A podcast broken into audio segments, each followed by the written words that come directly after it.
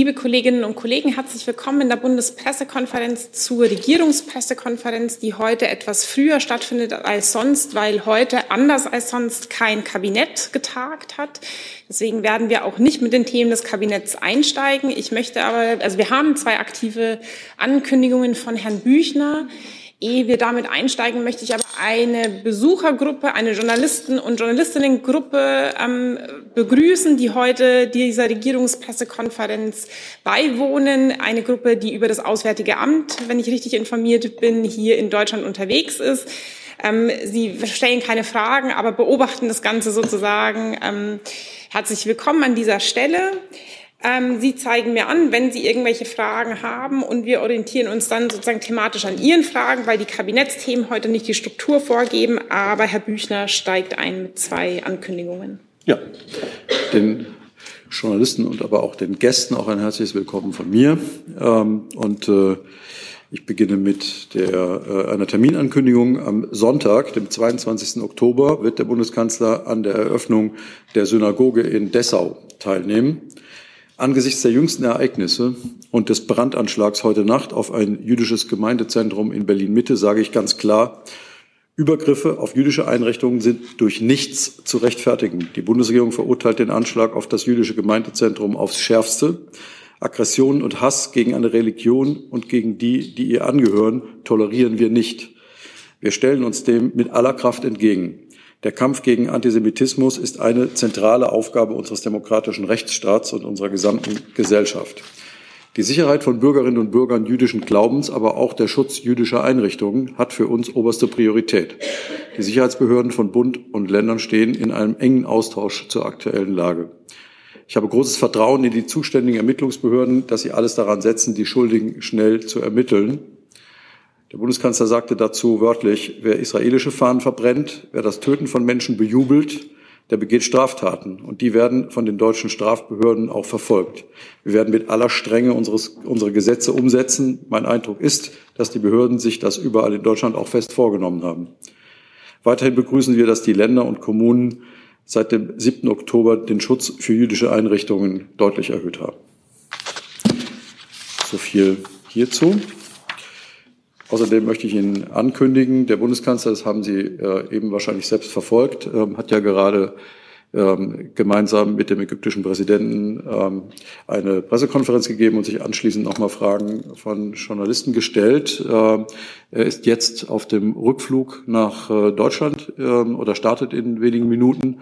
Äh, und nach der Rückkehr des Bundeskanzlers aus Kairo tagt heute Nachmittag das Sicherheitskabinett in dem der Kanzler sicher auch dann von seinen Eindrücken und von seinen Gesprächen in Israel und Ägypten berichten wird. Äh, natürlich ist der zentrale Gegenstand der Tagung des Sicherheitskabinetts die Erörterung der Lage im Nahen Osten und ihre Folgen. Soweit sind die aktiven Parts. Gibt es Fragen zu dieser Eröffnung der Synagoge in Dessau oder dem Sicherheitskabinett? Ja, Herr Rosenberg. Ja, eine Frage aus den Niederlanden, vielleicht ähm, auch für das Innenministerium bezüglich den äh, Anschlag äh, in Berlin. Äh, welche Kenntnisse haben Sie dafür, was da stattgefunden hat oder wer dahinter stecken könnte? Also wir und die Sicherheitsbehörden des Bundes stehen natürlich mit den Berliner Behörden in sehr, sehr engem Kontakt. Ähm, die Ermittlungen laufen hier in Berlin. Ähm, nach dem, was wir bisher wissen, hat die Polizei die Synagoge geschützt und ähm, konnte rechtzeitig eingreifen. Das ist eine abscheuliche Tat, ähm, die auch die Bundesinnenministerin auf das Schärfste verurteilt. Ich gehe davon aus, dass ähm, sie sich dazu auch gleich selber noch äußern wird und die Berliner Behörden natürlich über den Stand der Ermittlungen informieren werden. Äh, Herr Büchner hat es gerade gesagt, äh, der Schutz jüdischer und israelischer Einrichtungen ist in ganz Deutschland erheblich erhöht worden. Dafür sind wir den Ländern sehr dankbar. Da hat es eine sehr enge Abstimmung in der Innenministerkonferenz gegeben. Am Freitag gab es ja eine Sonderinnenministerkonferenz der Bundesinnenministerin mit ihren Länderkolleginnen und Kollegen genau hierzu, zu den Auswirkungen des Terrors der Hamas auch auf die Sicherheitslage in Deutschland, zur Unterbindung von jeglicher Solidarisierung und Unterstützung aus Deutschland und vor allen Dingen eben zum Schutz jüdischer und israelischer Einrichtungen, wie unglaublich wichtig dieser Schutz ist, zeigt sicherlich auch die Tat von heute Nacht. Herr Clement, war Ihre Frage auch dazu? Nee, dann kommen wir dazu gleich. Herr Steinkohl. Herr Karl, wenn die Synagoge geschützt gewesen ist, wie Sie sagen, wie konnte es überhaupt so weit kommen dann? Also wie gesagt, ich gehe davon aus, dass die Berliner Behörden über den Stand der Ermittlungen informieren werden. Nach dem Kenntnisstand, der uns vorliegt, ähm, konnten diese Brandsätze sehr schnell gelöscht werden. Aber wie gesagt, darüber müssen die Berliner Behörden informieren. Das soll auch nichts wie verharmlosen. Es soll nur zur Einordnung dienen, was der Kenntnisstand äh, des Bundes aktuell ist. Die Ermittlungen führt äh, sicherlich die Staatsanwaltschaft Berlin und die Berliner Polizei. Frau Hamburger dazu? Ja, ähm, Herr Kall, am Montag ähm, bei der öffentlichen Anhörung des Nachrichtendienstechefs hat ähm, BFV-Chef Thomas Haldenwang gesagt, dass er sich neben dem Verbot von Samidun und dem Betätigungsverbot von der Hamas auch vorstellen könnte, dass es äh, man weitere Organisationen beobachten müsste. Ähm, wie steht denn das Innenministerium dazu jetzt auch im Nachgang dieser Ausschreitungen heute Nacht? Also selbstverständlich werden weitere Organisationen beobachtet ähm, und werden alle rechtsstaatlichen Maßnahmen, sowohl was den polizeilichen Bereich als auch was den nachrichtendienstlichen Bereich betrifft, getroffen. Wir haben ja gesagt, dass seit dem Samstagmorgen, an dem die Terrorangriffe der Hamas auf Israel begonnen haben, unmittelbar auch die Sicherheitsbehörden ihre Maßnahmen in diesem Bereich verstärkt haben und das gesamte Instrumentarium prüfen. Bei Hamas und Samidun der Bundeskanzler und die Bundesinnenministerin gemeinsam entschieden, ähm, Verbote zu verhängen, Betätigungsverbote. Schon bisher war Hamas ja äh, als Terrororganisation äh, gelistet und damit auch ein ganzes Bündel an, an repressiven Maßnahmen gegen Hamas-Anhänger möglich. Aber zusätzlich bedurfte es eben eines ganz eindeutigen Signals, dass wir keinerlei Solidarisierung, keine Unterstützung dulden in Deutschland und daher gibt es diese Betätigungsverbote und weitere Maßnahmen, gegebenenfalls auch weitere Verbote, so wie Herr Haldenwang das gesagt hat, kann es natürlich auch in Zukunft geben. Genauso wie es in der Vergangenheit schon ja eine ganze Reihe von Verboten gegen beispielsweise Hisbollah, Hisbollah unterstützende Organisationen, Spendensammelvereine und ähnliches gegeben hat, die bereits verboten wurden. War Ihre Frage auch dazu noch? Unmittelbar dazu? Ja. Ja, also Sie betonen den äh, Schutz von äh, jüdischen Einrichtungen und so. Ähm, aber wenn da, also äh, bei diesem Anschlag, an, an diesem Ort, da, da steht immer Polizei, da steht immer private äh, Sicherheitsdienste, auch Tag und Nacht. Äh, warum konnten die nicht eingreifen? Warum konnten die Täter nicht sofort gefasst werden? Also wie gesagt, die Ermittlungen laufen bei den Berliner Behörden und Berliner Polizei war nach unserem Kenntnisstand vor Ort und alles weitere müssen dann die Berliner Behörden dazu beantworten. Hey Leute, kurzer Hinweis. Wir stellen ja alles, was wir produzieren, kostenlos ins Netz. Ohne Kommerz. Wir können das nur, weil ihr unsere finanziellen Supporter seid. Das funktioniert seit Jahren und so soll es bleiben. Jeder Euro zählt, per Überweisung oder PayPal. Schaut einfach in die Podcast-Beschreibung und jetzt geht's weiter. Dann Herr Ratsch dazu. Ja, Dankeschön, Herr Karl. Äh, wie ist denn der Stand bei der Umsetzung des Verbots von Samidun? Weil offenbar die Organisation ja weiterhin auch zu Demonstrationen aufruft. Können Sie dazu was sagen? Herr Ratz, das kann ich nicht genauer sagen, weil wir natürlich operative Maßnahmen hier nicht im Vorfeld ähm, ankündigen können. Das würde diese Maßnahmen gefährden, kann aber versichern, dass die Sicherheitsbehörden die, äh, diese Organisationen, Gruppierungen äh, sehr, sehr fest im Blick haben aktuell.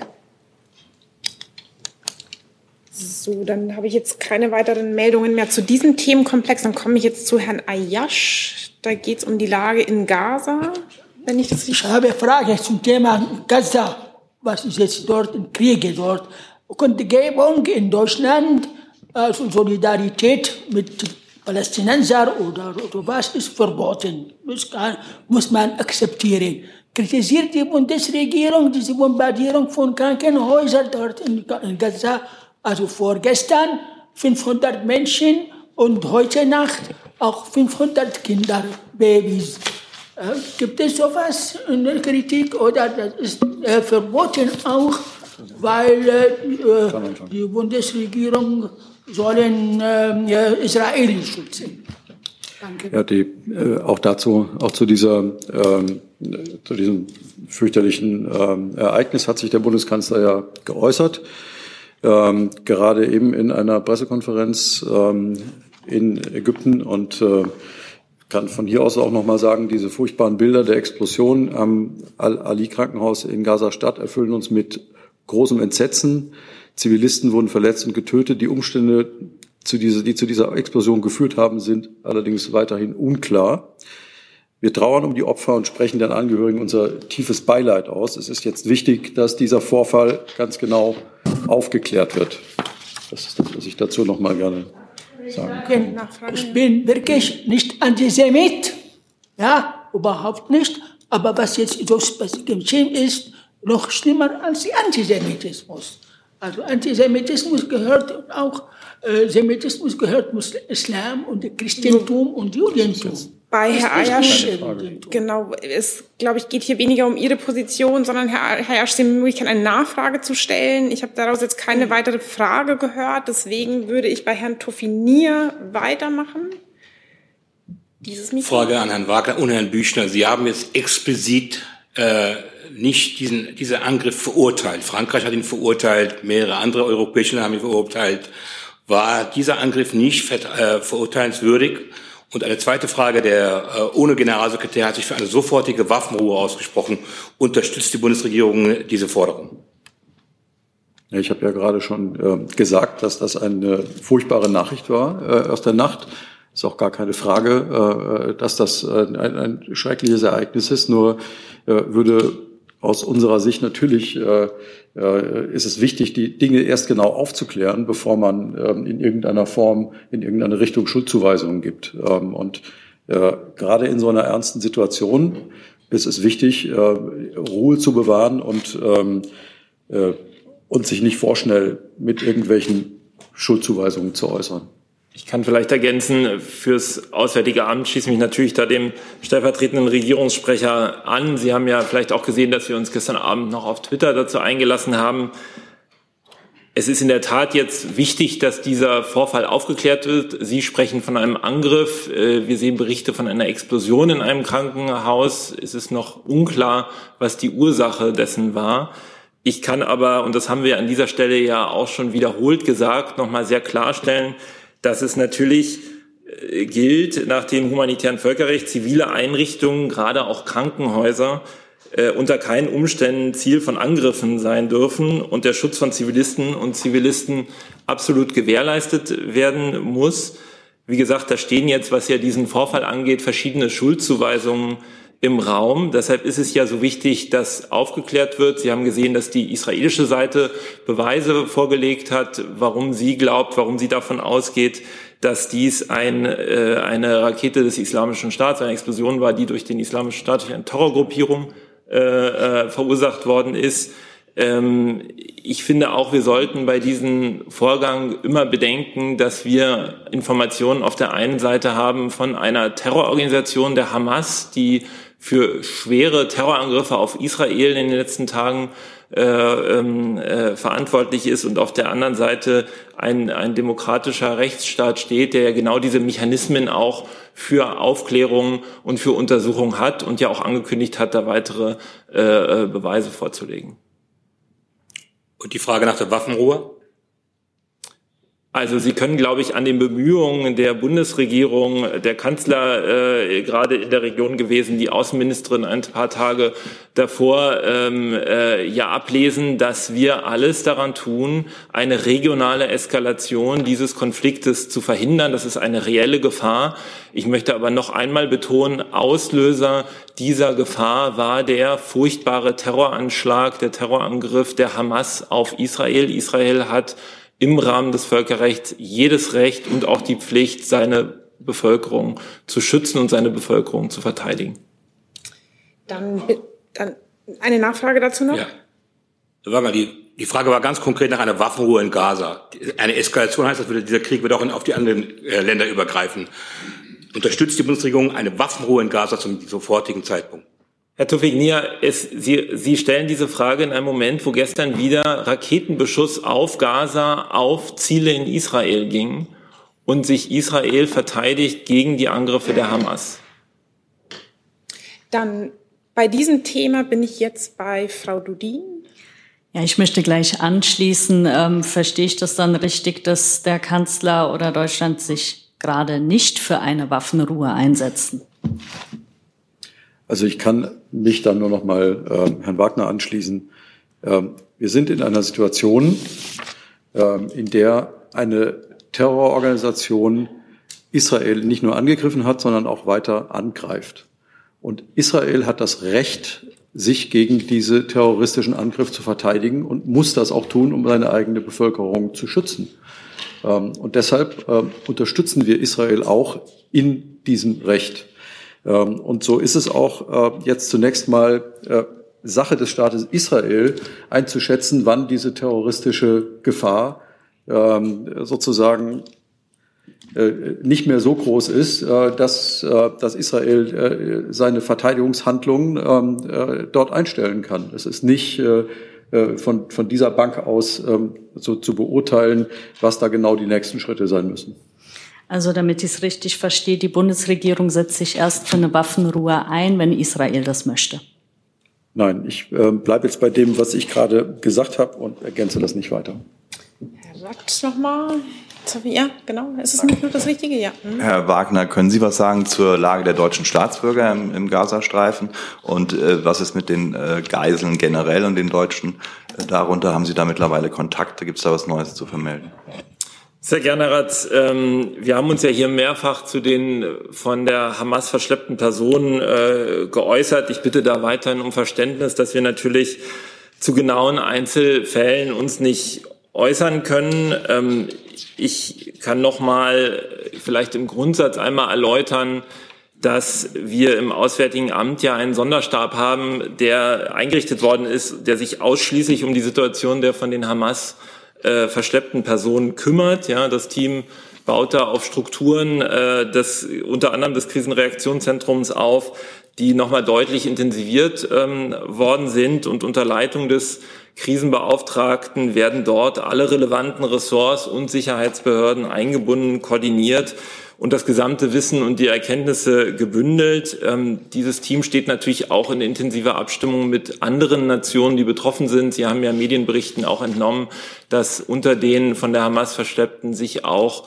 äh, Staatsangehörige anderer Länder befinden. Und wir nutzen natürlich jetzt alle Gesprächskanäle. Das hat die Außenministerin wiederholt äh, betont. Das haben wir hier an dieser Stelle betont unsere Gesprächskanäle, um auf Akteure in der Region ähm, äh, und äh, letztlich dann indirekt natürlich auch die Hamas einzuwirken. Aber sehen Sie es mir nach, dass ich hier nicht detailliert bei diesen sehr sensiblen Fragen ähm, ins Detail eingehen kann.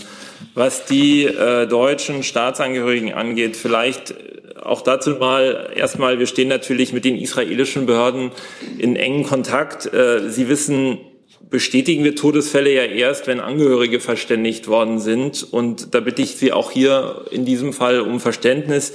Ich kann Ihnen aber mitteilen, dass nach unserer Erkenntnis wir leider von einer einstelligen Zahl deutscher Staatsangehöriger ausgehen müssen, die dem Hamas-Terror zum Opfer gefallen sind. Was die äh, deutschen Staatsangehörigen vielleicht einmal nur ähm, auf, es gibt vielleicht ja noch andere Fragen sozusagen zu dem Stand, äh, wie es äh, mit Blick auf die äh, Ausreisebemühungen, mit Blick auf Israel, aber vielleicht auf Gaza, weil das vielleicht ja das Drängendste ist. Wir gehen weiterhin davon aus, dass sich eine niedrige dreistellige oder wir wissen, dass eine niedrige dreistellige Zahl an Personen auf unserer Krisenvorsorge Liste zu Gaza registriert ist. Wir haben ja für Gaza seit längerem eine Reisewarnung. Mit den Deutschen in Gaza sind wir im engen Kontakt und informieren sie ähm, kontinuierlich über die aktuelle Situation. Und wir stehen ja, und das haben wir ja auch mehrfach schon betont, mit unseren Partnern in der Region in einem engen, äh, steten Austausch, um den Personen die Ausreise aus Gaza zu ermöglichen. Sie wissen, dass da die Öffnung des Grenzübergangs Rafah, der ja weiterhin geschlossen ist, im Moment eine ganz wichtige Rolle spielt. Nachfrage? Kurze Nachfrage. Es war ja bei den Geiseln immer die Rede von acht Fällen mit deutschen Staatsbürgern. Ist das nach wie vor der Stand? Und Rafa, gibt es da äh, Hinweise, dass darüber dann ausländische Staatsbürger ausreisen können? Jetzt demnächst gibt es da Bewegungen. Danke. Also ich kann Ihnen hier zu Ihrer zweiten Frage, Herr Ratz, äh, nichts mitteilen, woraus Sie jetzt nicht schließen sollten, dass wir da Gespräche natürlich führen. Und äh, zum, äh, zu Ihrer ersten Frage, es ist ja, das haben wir ja am Montag hier, glaube ich, auch schon ausgeführt, ähm, tatsächlich so, äh, dass es diese Fälle gibt. Wenn man das beziffern sollte, da hängen halt nach der Systematik ähm, jeweils noch mehr Personen dran. Insofern gehen wir äh, von einer niedrigen zweistelligen Zahl von Personen äh, aus. Näher kann ich das aus den genannten Gründen nicht beziffern. Ich habe jetzt eine Meldung von der Kollegin hinter Frau Hamberger, Mediengruppe Bayern. Ähm, war das auch zu diesem Thema? Dann bleiben wir dabei. Ähm, die dieses Treffen zwischen äh, Biden und äh, den ähm, Staatschef mehrerer arabischer Länder wurde ja abgesagt. Wir waren vorhin bei den diplomatischen Bemühungen, die es in der Region gibt. Ähm, waren Sie da, also die Bundesregierung da in irgendeiner Weise auch ähm, informiert worden, ähm, weil ja zum Beispiel äh, der ähm, jordanische König gestern Morgen auch noch mit dem Kanzler geredet hat. Das ist jetzt natürlich äh, eher eine schlechte Nachricht für äh, die diplomatischen Bemühungen, die dort getroffen wurden. Ähm, können Sie das irgendwie, wollen Sie das irgendwie auch kommentieren, ähm, inwiefern ähm, das vielleicht jetzt auch ein, ein Rückschlag bedeutet, dass es da nicht zu diesem Treffen gekommen ist? Nein, denn die, diese die Situation möchte ich nicht ausdrücklich kommentieren, aber ich glaube, man umgekehrt kann man sagen, ähm, die Bereitschaft, ähm, das hat ja auch der Bundeskanzler gerade gesagt, ähm, dass der, der ägyptische Staatspräsident, äh, dass der jordanische König, äh, dass äh, sich dort bemühen, dass der Kanzler sofort hingefahren ist, dass Joe Biden, der amerikanische Präsident, heute in Tel Aviv gelandet ist und dort direkt Gespräche führt, zeigt, dass es eine große internationale äh, Bemühungen gibt, äh, zu verhindern, dass dieser Konflikt größer wird, dass es zu einem Flächenbrand kommt. Äh, das hat auch der Bundeskanzler nochmal betont, äh, gerade in seinem Pressestatement, soll unter allen Umständen äh, vermieden werden. Ähm, und äh, deshalb ist es gut, dass all diese ähm, Beteiligten, all diese Stakeholder jetzt hier äh, miteinander sprechen und sich bemühen, ähm, auf alle Seiten einzuwirken, dass dieser ähm, Konflikt nicht weiter eskaliert kann dem fürs Auswärtige Amt natürlich äh, nur hinzufügen, äh, dass es in der Tat so, wie Herr Büchner sagt, dass wir in engster Abstimmung mit unseren Partnern vor Ort in der Region, aber natürlich auch mit unseren amerikanischen Partnern stehen. Es gab gestern auch nochmal eine G7-Schalte ähm, äh, zu, zu der Lage in Nahost und ähm, insofern stimmen wir uns da wahnsinnig eng ab und koordinieren unsere einzelnen Bemühungen, unsere einzelnen Gesprächsstränge, die da stattfinden. Das war auch dazu? Ja, dann komme ich Als kurze Nachfrage? Ähm, ja. Ach so, Entschuldigung. Ja. Sorry. Ähm, Sie sagten gerade, es gab noch eine G7-Schalte, die fand äh, zwischen den Außenministern und Ministern Das war zwischen den Außenministerien. Und es gab auch noch den Europäischen Rat als, ähm, als Videokonferenz, bei dem sich auch die ähm, europäischen Staats- und Regierungschefs ähm, ausgetauscht haben über die Situation hinaus. Dann wechsle ich zu der Kollegin zwei Reihen weiter vorne. Mhm. Julia Klann, noch mal eine Nachfrage an Herrn Büchner und Herrn Wagner äh, für RTL NTV. Wie ist denn die Rolle Ägyptens angesichts der Explosion in dem Krankenhaus noch mal neu zu bewerten und wie muss sich hier auch Olaf Scholz äh, positionieren? Ich verstehe die Stoßrichtung der Frage nicht so ganz. Vielleicht wollen Sie noch mal einmal erläutern. Also bezüglich ähm, der Fluchtroute des, durch das Nachbarland Ägypten. Da ist ja im Moment noch keine Bewegung drin. Okay. Ach so, also der, nee, also der Kanzler hat sich ja äh, auch ausdrücklich bedankt äh, beim ägyptischen Präsidenten ähm, für, für seine Bemühungen, ähm, äh, zu einer Deeskalation, Deeskalation da beizutragen. Ähm, und ähm, äh, ich glaube, es wird gemeinsam daran gearbeitet, zu ermöglichen, dass ähm, humanitäre Hilfe geleistet werden kann. Ähm, äh, über den ähm, über diesen ähm, Grenzübergang äh, Rafah. Äh, und ansonsten ist es ja, äh, ich denke, dahin zielt Ihre Frage, eine bekannte Position äh, Ägyptens, dass man jetzt nicht einen, den Grenzübergang öffnet für ähm, sozusagen alle ähm, Bewohner des, äh, des Gazastreifens, damit sie dort ähm, nach Ägypten ähm, einreisen können. Daran hat sich jetzt auch nichts geändert und äh, das möchte ich aber auch von dieser Stelle nicht weiter bewerten. Dazu noch? Bleibt auch zu diesem Thema? Okay, aber ich würde gerne, dann erst Herr Steinkohl, dann kommen wir hier, genau, Sie hatten sich länger gemeldet. Herr Büchner, der Bundeskanzler hat in Kairo in der Pressekonferenz mit Al-Sisi ja auch gesagt, äh, dass Deutschland weiter humanitäre Hilfe für den Gazastreifen leisten wird, um die Not der Menschen dort zu lindern, die nicht gleichzusetzen seien mit der Hamas per se. Ja. Äh, gibt es da konkrete Überlegungen? Wie könnte diese Hilfe ausschauen? Wird da schon was angeleiert auf den Weg gebracht? Ja, der Bundeskanzler hat ja erwähnt, dass er auch mit ähm, ähm, UN-Organisationen sich ähm, unterhalten hat ähm, in Israel um, ähm, und, und sich dort auch nochmal hat versichern lassen, dass die in der Lage sind, auch die Menschen zu versorgen. Ähm, es geht jetzt eben darum, äh, dass man, ähm, äh, dass es gewährleistet ist, dass diese ähm, Hilfsgüter dann auch ähm, in den Gazastreifen transportiert werden. Also man muss die Menschen dort versorgen. Und ähm, der Kanzler hat sich auch zuversichtlich gezeigt, dass das ähm, gelingen kann und gelingen wird. Kurze Nachfrage. Äh, ist dann daran gedacht, äh, dass man die bisherigen Hilfsprogramme Deutschlands, äh, die ja überprüft werden, äh, weiterlaufen lässt?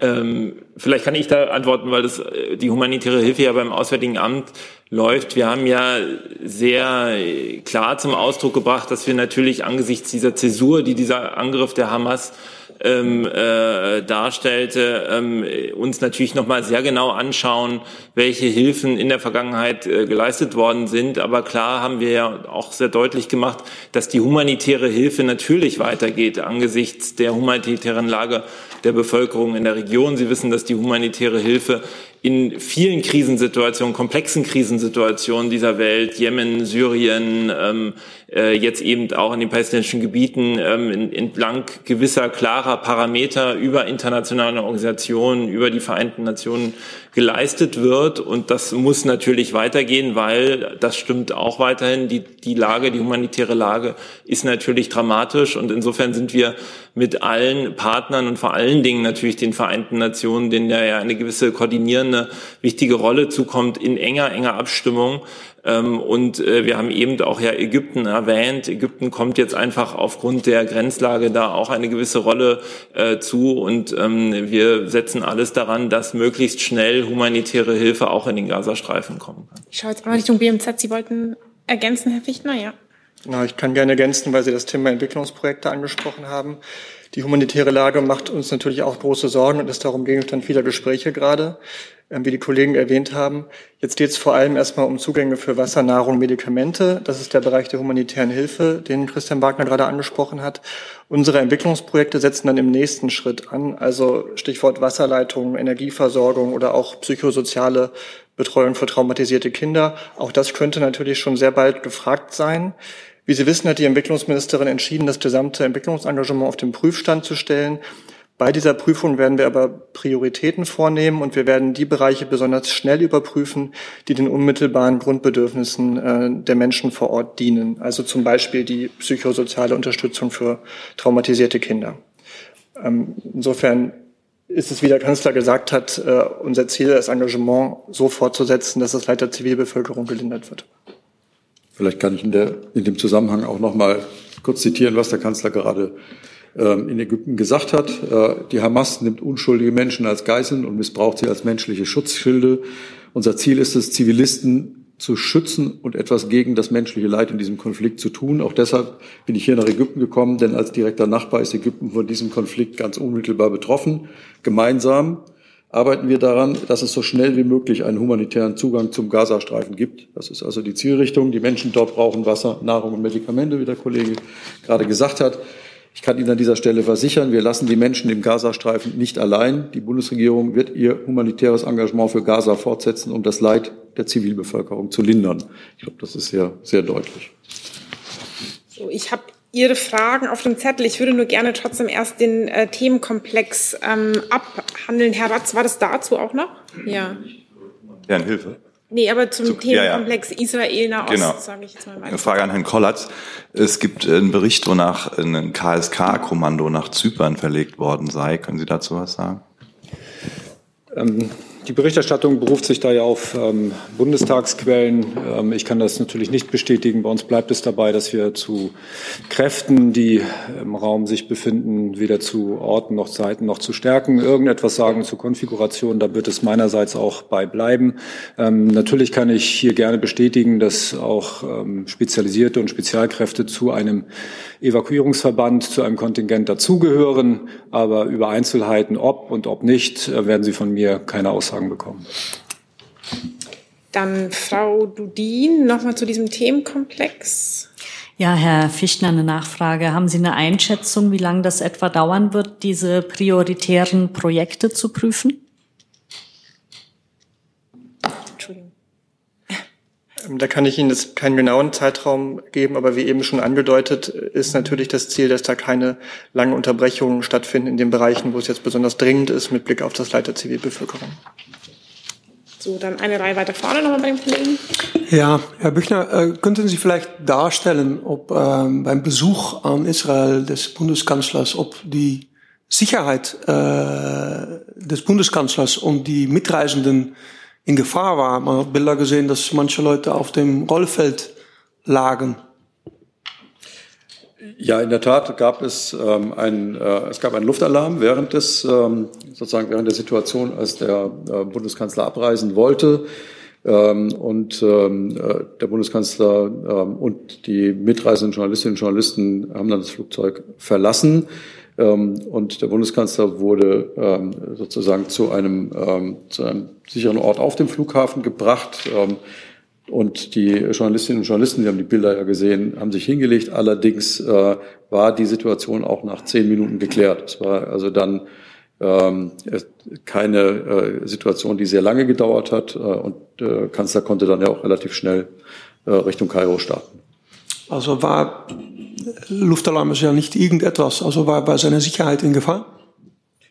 Naja, also die, äh, der, der Kanzler war sozusagen zu jeder Zeit gut geschützt ähm, und ähm, war deshalb auch schnell in Sicherheit. Aber wenn Sie in ein ähm, Gebiet fahren, in dem ähm, das angegriffen wird, äh, gibt es eben keine absolute Sicherheit. Das hat man eben auch in dieser Situation gesehen. Ich habe jetzt keine Meldungen mehr dazu. Dann würde ich jetzt mal das Thema wechseln und komme zu Herrn Clemens. Die Frage richtet sich an Herrn Kall, und zwar geht es um das Protestcamp von hungerstreikenden Jesidinnen und Jesiden unmittelbar vor dem Reichstagsgebäude. Meine Frage wäre, wie das Innenministerium die Lage von Jesidinnen und Jesiden im Irak bewertet. Ist die Abschiebung zurück in den Irak also unproblematisch, weil die Sicherheit vor Ort gewährleistet ist?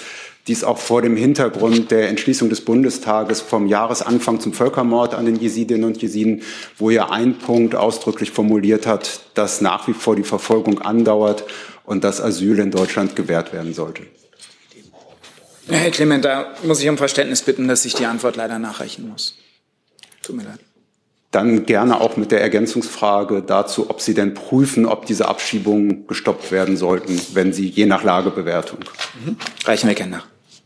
Genau, das kommt im Nachgang. Und dann bin ich bei dem Kollegen äh, von Ihnen aus gesehen rechts hinten. Ja, meine Frage auch an Herr Karl. Äh, am Montag haben Sie äh, informiert, dass äh, Bundesministerin hat die stationäre Grenzkontrollen zu Polen, Tschechien und Schweiz notifiziert.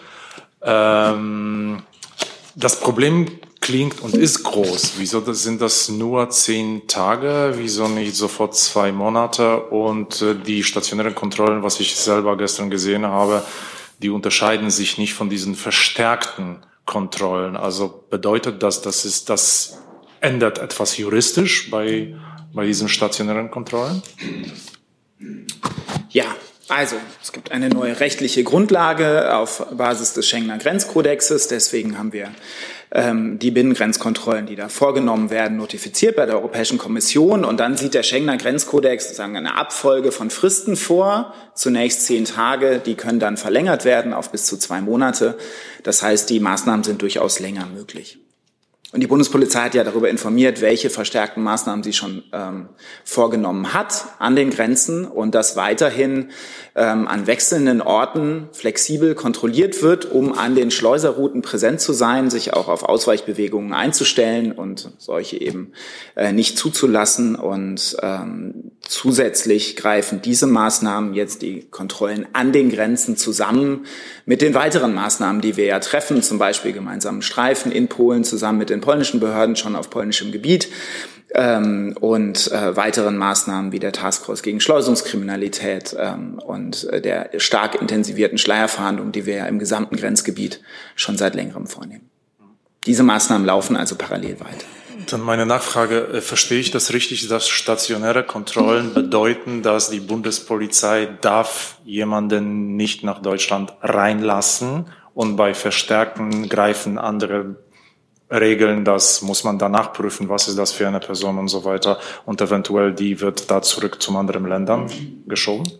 Also die Bundespolizei kann verschiedene Maßnahmen treffen, um unerlaubte Einreisen zu erkennen und zu verhindern. Allerdings muss man dazu immer sagen, dass wenn jemand Asyl beantragt an der Grenze, in aller Regel diese Person in eine Erstaufnahme gebracht wird, weil dieses Asylgesuch geprüft werden muss. Das ist unabhängig jetzt von der Maßnahme der Bundespolizei und ob die notifiziert ist oder nicht. Wenn jemand Asyl beantragt, muss der Asylantrag geprüft werden. Dann bin ich bei Herrn Watz noch mal mit einem anderen Thema. Ja, an Herrn Büchner. Ähm, das Ergebnis der äh, Wahl in Polen liegt ja nun vor. Äh, wie bewertet die Bundesregierung das Ergebnis? Ja, wir haben das äh, amtliche Endergebnis der Parlamentswahl in Polen zur Kenntnis genommen. Jetzt gilt es jedoch abzuwarten, bis die neue Regierung vom Parlament gewählt und vereidigt worden ist. Ähm, wie ich schon am Montag ausgeführt habe, Polen und Deutschland sind nicht nur Nachbarn, sondern auch Partner der Europäischen Union und Alliierte in der NATO. Wir haben daher ein besonderes Interesse an einer guten freundschaftlichen Zusammenarbeit auf Basis der demokratischen und rechtsstaatlichen Werte, auf denen die Europäische Union basiert, unabhängig davon, aus welchen politischen Kräften sich die polnische Regierung letztlich zusammensetzen wird. Nachfrage, ja. Nachgefragt, die ähm, wahrscheinlich scheidende Regierung unter der PIS hat sich ja wiederholt sehr EU kritisch, deutschlandfeindlich sogar äh, gegeben. Welche Hoffnungen, Erwartungen hat die Bundesregierung an die neue polnische Regierung diesbezüglich? Da äh, möchte ich ganz ausdrücklich nichts zu sagen. Ich konnte Ihr Zeichen nicht deuten. War das dazu oder ein neues Thema? Nein, auch dazu. Auch dazu, dann ja. kommen wir dazu, ja. Also bezüglich äh, Wahl in Polen, mhm. äh, Herr Büchner, also viele äh, internationale Beobachter haben eigentlich gesagt, dass ähm, diese Wahl äh, zwar frei, aber nicht fair gewesen äh, ist. Ähm, haben Sie dazu eine Einschätzung, ob das eine faire Wahl äh, gewesen ist in, äh, in Polen? Es gab ja eine Wahlbeobachtung, vielleicht möchte Herr Wagner dazu was sagen. Ja, das war ja, glaube ich, auch am Montag hier schon kurz Thema. Ähm, derzeit liegen der Bundesregierung keine Anhaltspunkte vor, dass es größere Probleme bei der Durchführung der Parlamentswahlen gab. Am Montagnachmittag hat ja die ODIHR Wahlbeobachtungsmission in einer Pressekonferenz die Wahlorganisation insgesamt für gut befunden, aber sehr klar einen unzulässigen Einfluss auf die Nutzung staatlicher Ressourcen und öffentlicher Medien im Wahlkampf kritisiert. Da muss ich Sie auf diese Wahlbeobachtungsmission verweisen. Okay.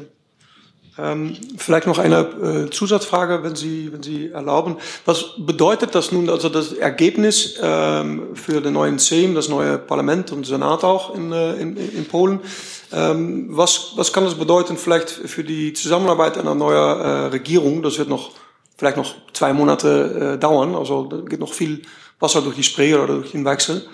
Ähm, was bedeutet das für die Zusammenarbeit mit Deutschland, die nicht so einfach war und auch vielleicht europäisch gesehen?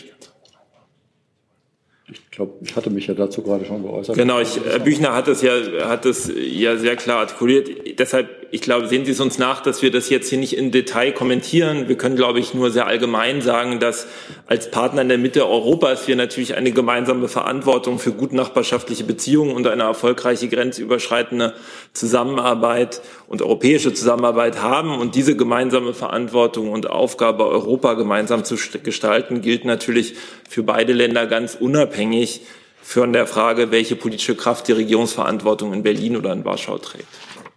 Dann Herr Clemens.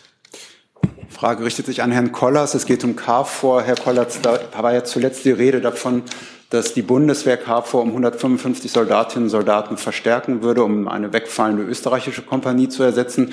Wenn ich den Minister jetzt in Brüssel richtig verstanden habe, hieß es aber, dass andere Kontingente diese Aufgabe übernehmen würden, aus Bulgarien beispielsweise.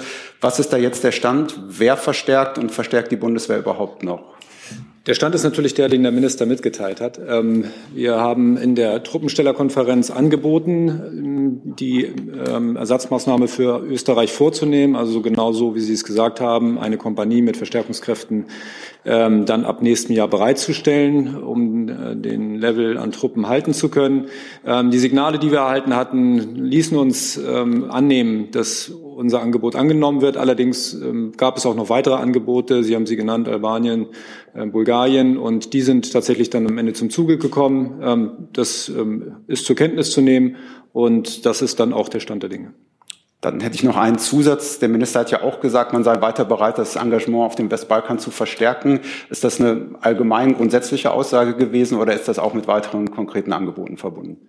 Es ist ähm, sicherlich mit Bezug zur Lage entstanden. Allerdings äh, sind wir, das wissen Sie ja nicht alleine, militärisch auf dem Balkan unterwegs, sondern das sind äh, Kontingente, das sind NATO-Planungen und derzeit sieht es eben nicht so aus, als wenn die Reservekräfte, die die NATO ohnehin vorhält und bereithält, nicht ausreichen würden, sondern im Gegenteil, sie werden, sind nicht ausgelastet. Deswegen ist das nicht akut notwendig, aber das Signal ist, ähm, wenn ähm, es irgendeine Entwicklung auf dem Balkan geben sollte, stehen wir bereit, um jedenfalls auch, ähm, wenn die NATO es denn braucht, verstärken zu können. Herr Steinkohl? Ich hätte eine Frage an das Bundesfamilienministerium. Wechseln wir einmal? Nee, müssen wir gar nicht wechseln. ähm, doch, hier, genau. Und zwar hat die FDP-Bundestagsfraktion gestern ja ein eigenes Papier äh, zum Elterngeld beschlossen, ähm, wie man auf der einen Seite Mittel sparen kann, aber auf der anderen Seite äh, diese Höhersetzung der Schwelle, was das Einkommen angeht, ähm, nicht mitmacht. Äh, was sagt Ihr Ministerium denn zu diesem Vorschlag? Den Vorschlag haben wir natürlich wahrgenommen und ihn als Beitrag zu den Kürzungsvorschlägen in der Diskussion auch äh, so eingeordnet. Aber äh, sehen Sie es mir nach, dass wir an dieser Stelle ähm, Kommentare aus dem parlamentarischen Raum selber nicht kommentieren können. Das ist ja kein Kommentar aus dem parlamentarischen Raum, sondern es ist ein Beschluss der FDP-Bundestagsfraktion. Und dazu könnte man sich ja inhaltlich positionieren. Das entspricht ja nicht der Haltung, der bisherigen Haltung Ihres Ministeriums. Das ist richtig. Äh, nichtsdestotrotz ähm, können wir das als Ministerium an dieser Stelle nicht kommentieren. Ich denke, äh, unser Vorschlag ist klar, an dem halten wir auch fest. Der sieht natürlich anders aus. Das heißt, äh, wir haben eben versucht, hier nicht mit dem Rasenmäher rüberzugehen, sondern ähm, einen Vorschlag zu machen, der eben äh, auch sozialverträglich aus unserer Sicht ist. Aber nichtsdestotrotz steht dieser Vorschlag natürlich in der Diskussion und wir nehmen ihn wahr. Herr Clement dazu? Ja, ich entnehme dem, dass der Vorschlag der FDP für Sie eher nicht sozialverträglich ist, also ist mit einem Fragezeichen versehen und ist schon mal durchgerechnet worden, ob die Kompensation entsprechend hoch wäre wie bei Ihrem Vorschlag. Ich kann dem jetzt nichts äh, hinzufügen als das, was ich schon gesagt habe. Hier ist Tyler, hier kommt die Werbung. Für uns selbst. Kommerzfreier Journalismus seit 2013 nur möglich durch deine Unterstützung. Schau in die Infos wie. So, ich habe jetzt, wenn ich es, ich hoffe, ich habe niemanden übersehen, aber momentan keine weiteren Fragen auf der Liste. Gibt es denn weitere Fragen? Herr Clement nochmal, da machen wir dann nochmal. Jetzt muss ich leider wieder um einen Retourwechsel bitten. Ja.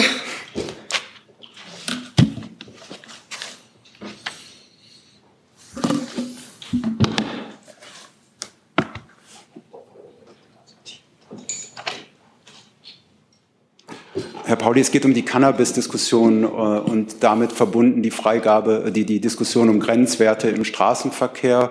Äh, meine Frage wäre, wer denn jetzt genau diese Grenzwerte eigentlich festlegen soll. Ist das eine neue Kommission, die da gebildet wurde, oder ist das die Grenzwertekommission? Wer befasst sich jetzt damit? Ähm, ich kann Ihnen da sehr gerne äh, noch einmal den Stand referieren, der sich nicht verändert hat. Das BMDV prüft, wie die Grundlage für einen Grenzwert für Cannabis im Rahmen der Ordnungswidrigkeitenvorschrift des Paragraph 24a im Straßenverkehrsgesetz auf wissenschaftlicher Basis ermittelt und geschaffen werden kann. Und da ist aktuell geplant, eine interdisziplinäre Arbeitsgruppe mit Expertinnen und Experten aus Medizinrecht und Verkehr unter Federführung unseres Hauses einzurichten. Dies wird aktuell vorbereitet. Und da wird natürlich auch die Expertise des BMG einbezogen. Und die, dem kann ich jetzt nicht weiter vorgreifen. Also dem Ergebnis dieser Prüfung, die dann ansteht, das bleibt abzuwarten. Und für uns als Haus ist es entscheidend, dass etwaige Regelungen über die Zulässigkeit von Fahrten unter Einfluss von Cannabis sich konsequent, sich konsequent auch an den Erfordernissen der Straßenverkehrssicherheit orientieren.